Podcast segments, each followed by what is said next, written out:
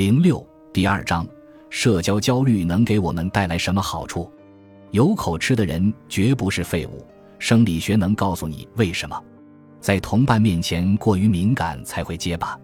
托马斯·卡莱尔·拉尔夫·沃尔多·爱默生的一封信，一千八百四十三。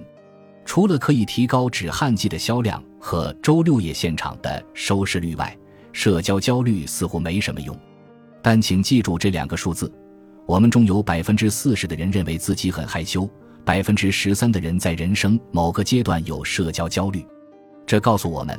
社交焦虑不是源于人类进化的疏忽，大自然试图告诉我们，我们当中的壁花和躲在暗处的紫罗兰都是美丽的人类花束中不可或缺的一部分。每年九月，从脸书上的照片可以看到，我们这些住在新英格兰的人通常会在秋天去苹果园亲手摘下自己种的苹果。作为这个群体的一员，我经常会在秋天的午后想到苹果树。你可能以为。苹果树越大越茂盛，结的苹果就越多，但事实并非如此。苹果树需要修剪，而且是大量修剪，在它们还是幼树时就必须修剪。你可能认为修剪过多会影响苹果树的生长，但事实正好相反，修剪能让空气和阳光进入，结出更多果实。相反，让树过度生长就不会再结果。为什么要说这些呢？我们可以把衡量他人的情绪、观念和意图，并做出适当回应的能力称为社交意识。社交意识很有必要，也很有益，就像在运用读心术。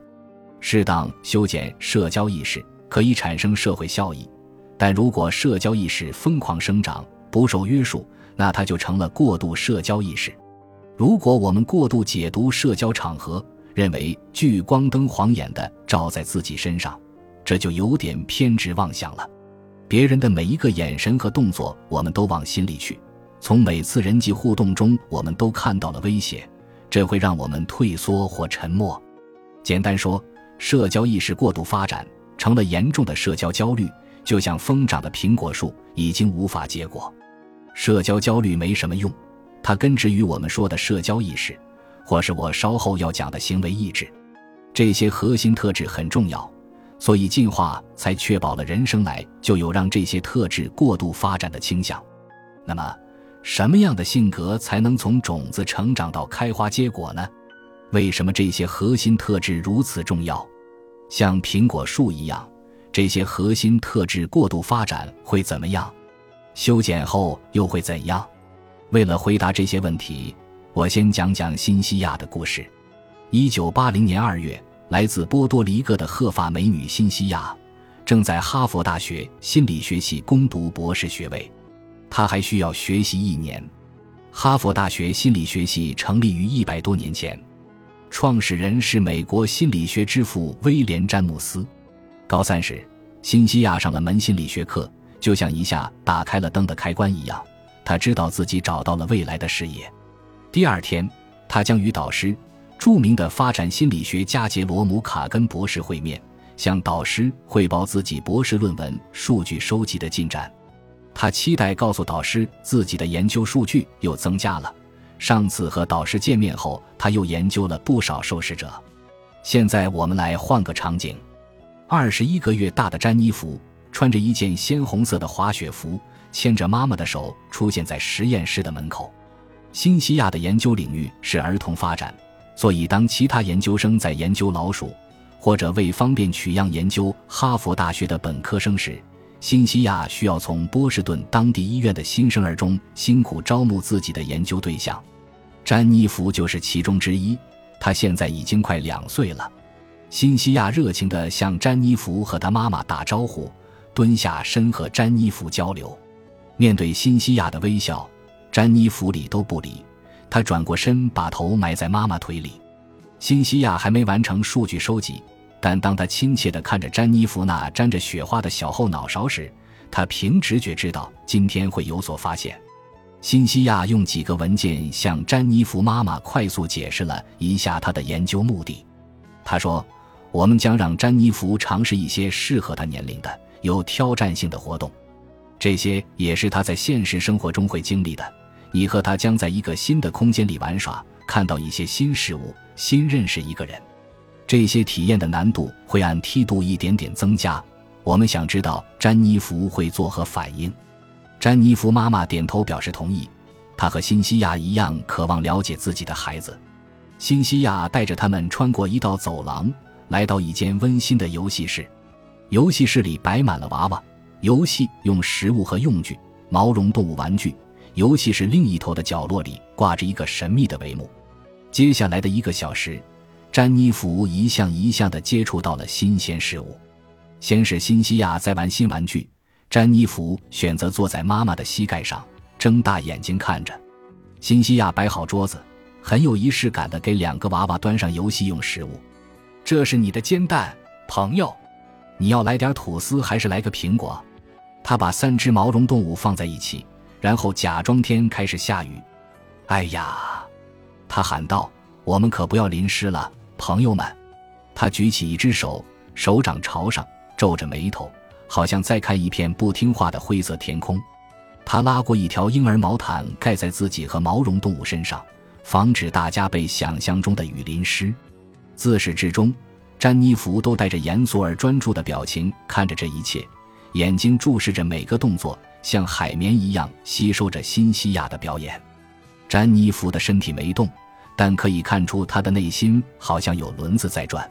之后任务变了，新西亚把詹妮弗介绍给了一个陌生人。这个友好的研究生邀请詹妮弗来玩小钉板和粉色拼图。詹妮弗犹豫了很久，最后拉着妈妈去玩，一边尝试哪块拼图该放在哪里，一边让妈妈留在他身边。最后一项任务。当神秘的帷幕拉开时，詹妮弗看到了一个新物体，也是这个研究的点睛之笔——一个六十厘米高的吸管机器人。它有弹簧手臂，头上装饰着圣诞彩灯。詹妮弗对此很好奇，但也很谨慎。辛西亚鼓励他接近机器人，看机器人的头上有灯，是不是有点傻？你可以用这个来开关灯。詹妮弗壮起胆子，伸手按动了开关。灯一亮，他笑了。他来来回回地按动开关，看到灯一开一关，他很开心。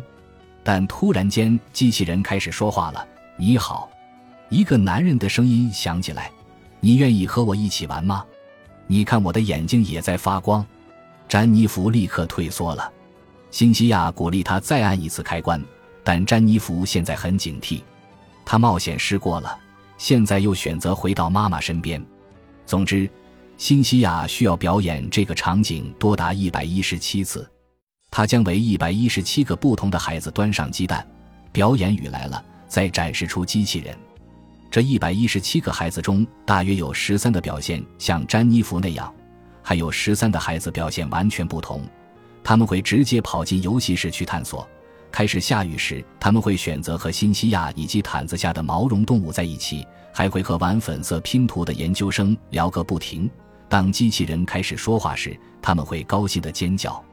在研究这一百一十七个孩子的过程中，辛西亚也看到了从谨慎到大胆，从害羞到爱交往的两种表现方式。辛西亚从詹妮弗的行为中具体看到了什么？一九八四年，辛西亚在权威期刊《儿童发展》上发表了他对一百一十七名儿童的研究发现，在心理学界首次提出“行为意志”一词。今天，行为意志被定义为一种个性特征，核心意志一个人在面对陌生的人、场所和事件时的谨慎程度。当然，行为意志不仅限于蹒跚学步的孩子，对于任何生物，从细菌到蜥蜴，从詹妮弗到你和我，在面对新事物时，无论是新环境、新的食物、新的工作邀约，还是有粉色拼图的陌生人，行为意志都会提醒我们要停下来想想。它让我们三思而后行，让我们远离危险。进化使行为意志一直存在。如果修剪适度，行为意志能帮助我们保持安全。社交意识也是如此。因此，尽管社交焦虑并不令人愉快或有用，但它的源头——社交意识绝对有用。更进一步讲，即使少量的社交焦虑也是有帮助的。社交焦虑究竟能为我们带来什么呢？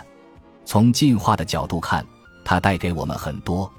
人类是社会性动物，与老虎或熊不同，我们需要在群体中生活。在人类的狩猎和采集时代，我们依靠群体获取食物和住所，寻找水源，制造工具。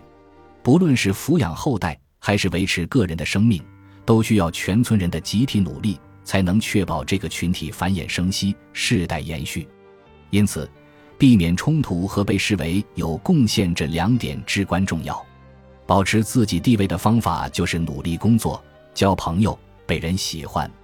为确保这一点，少量的社交焦虑能带给我们两件必需品：第一是群体和谐。我们很容易注意到别人对我们的评价，因为个体有适量的社交焦虑，才能保持社会的凝聚力。具有凝聚力，能避免在内部冲突上耗时耗力的群体，比饱受内斗的群体反应更敏捷，也更有生命力。随着时间的推移，和谐的群体将会战胜易怒的群体。因此，与其让一个混蛋拖垮整个团队，还不如人人都与他人和睦相处。这是更明智的进化策略。第二是个人安全感。如果你是那个混蛋，会怎样？放逐、流放、驱逐，不管用什么词，意思都是把威胁到来之不易的群体和谐的个体清除掉。